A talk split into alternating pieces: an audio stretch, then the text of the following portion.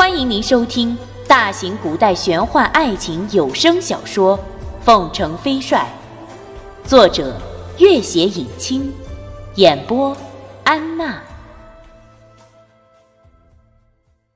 第一百三十九集。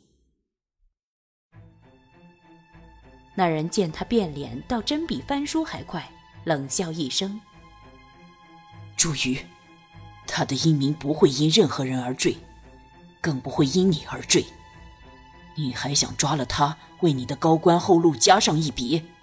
别做你的春秋大梦了。他的眼睛瞎了，再不医治就来不及了。你快说他在哪里？哼，你还惺惺作态，正是你的父亲和兄弟设计毒瞎了他的眼睛，你也难辞其咎。对，就是我害的他。他瞎了，他再也看不见这个世界了。他这样的人，怎能看不见这个世界？朱瑜似乎没有听出他声音里一触即发的杀机，茫然了好一会儿，才道：“也许，也看不见我了。”那人听得他声音里那样刻骨的悲凉和悔恨，又见他双掌上的血迹，摇摇头，强自压下了满腹的怨恨。冷声道：“今天，我是最后一次饶你。你若再敢骚扰他、谋害他，我必取你父子三人的狗命。”话音刚落，他转身就大步离去。朱瑜刚刚得到一丝君玉的音讯，哪里容他离开，狂奔了上去。君玉还活着吗？他在哪里？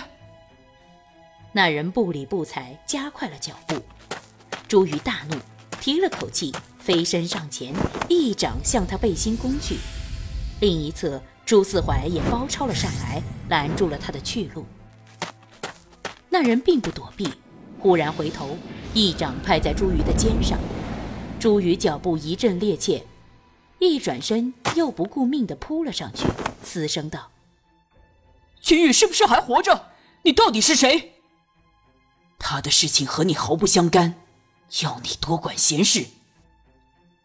朱宇冷笑一声，忽然迅捷无伦的伸手抓向他头上的草帽。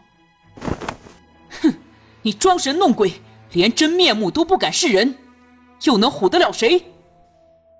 朱四怀见他再次出手，立刻施尽全力配合攻向那人。那人接下朱四怀一掌，朱四怀大惊失色。掌心像沾了一块磁铁，功力竟然如陷入大海般消失得无影无踪。那人一松手，他退出七八步远，还是没能站稳，重重地倒在沙地上。几乎是眨眼之间，那人身子一跃，避开朱瑜伸来抓他草帽的双手，一掌拍在朱瑜面上，冷笑道：“，你就死心塌地的做你的驸马吧。”若再敢对他有什么非分之想，休怪我不客气。朱瑜呆在原地，面颊火辣辣的，那人的身影已经风一般的消失在了远处。朱四怀从沙地上站了起来，更加惊异的发现自己并没有受什么伤，好一会儿才心有余悸的道：“这人是谁？真是我生平未见过的高手啊！”朱瑜呆若木鸡地站在原地，忽然想起在川陕路上的押解途中，拓桑如发怒的狮子一般的神情和咆哮。谁要害了他，上天入地，我必取他性命。他追出几步，嘶声道：“那个人是拓桑，一定是拓桑。”可是夜色已经笼罩这茫茫大漠，哪里还有丝毫人影？朱四怀大惊失色。不会吧，拓桑早就死了，怎会是他？朱瑜没有回答，忽然又欣喜若狂的大笑起来。哈哈哈哈！没错，就是拓桑，他原本是来杀我的。若是君玉死了，他一定会大开杀戒的。哈哈哈哈！他若在，君玉就肯定还活着。君玉还活着。哈哈哈哈哈哈！朱思怀见他忽而绝望，忽而欣喜的疯狂模样，暗暗叹了口气，深深庆幸自己当时没有听从朱刚的怂恿，参与迫害君玉。夜幕已经完全笼罩了这片山谷，君玉坐在凉凉的沙地上，静静地听着那个熟悉的脚步声越来越近。他无声无息地走在这沙地上，可是君玉却能准确地判断出他已经在一丈开外了。他微笑着抬起头，那人已经来到了他的身边，挨着他坐下，轻声道：“你饿了吗？”给你，你可喜欢这个东西？君玉伸出手接过，那是几枚沙地上寻来的沙果。这种生长在大漠里的野果，只有一丝筋露在地面上，即使经验丰富的向导也难以发现。也不知他的眼睛怎么那么尖，竟然寻了好几枚来。他拿着那几枚小小的果子，侧脸望着身边的人。这些天来，他听得最多的就是“你渴了吗？你饿了吗？”这两句话。不知为什么，这最最简单、最最琐碎的两句话，听在耳里却变得异常的美妙动人。那人见他脸上那样安然的神情，自己也觉得从未有过的平静和安宁。君玉想起那阵远远传来的隐隐的马蹄声，问道。那些人是赤金族的追兵吗？嗯，都被我打发了。你好好休息，什么也不要担心。满天的星光洒在银白的沙地上，君玉的眼睛上敷着薄薄的一层草药。自离开小湖后，那人便准备了充足的草药，每天晚上给他敷上，从无间断。那种草药有着淡淡的青色的味道。敷在眼睛上十分清凉，君玉闭着眼睛坐了好一会儿，忽然轻叹了一声。那人一直默默地看着他，听他叹息，柔声道：“你怎么了？我的眼睛要是好不了了怎么办呢？”“会好的，只要有那几味药材，就会治好的。”“要是先生没有找到那些药材？”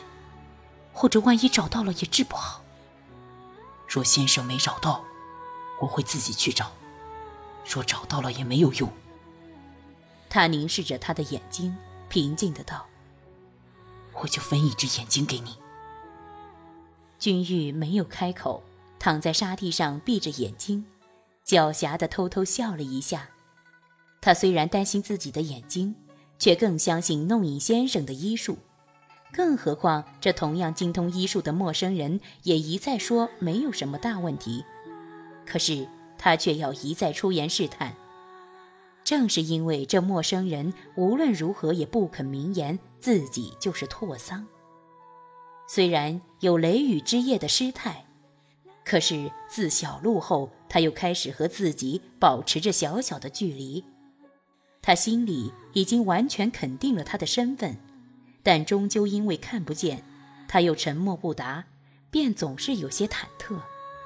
如今听得那句“若先生没找到，我自己去找；若找到了也没有用，我就分一只眼睛给你。”若不是拓桑，哪个陌生人会说出这样的话来？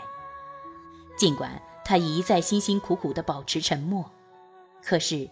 他终究还是那般单纯的、有点呆呆傻傻的性格，自己轻轻试探一下，就不由自主地漏了口风。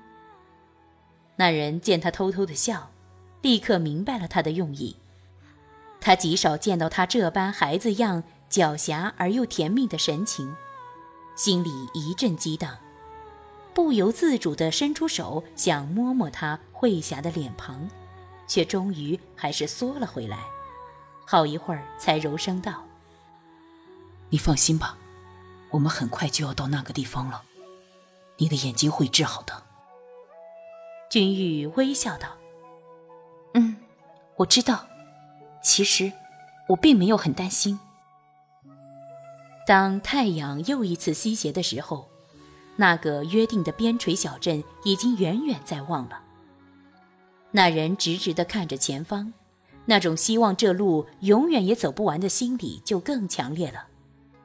然而，无论多么长的路，总有走完的时候。夜幕降临的时候，两人已经来到了小镇上。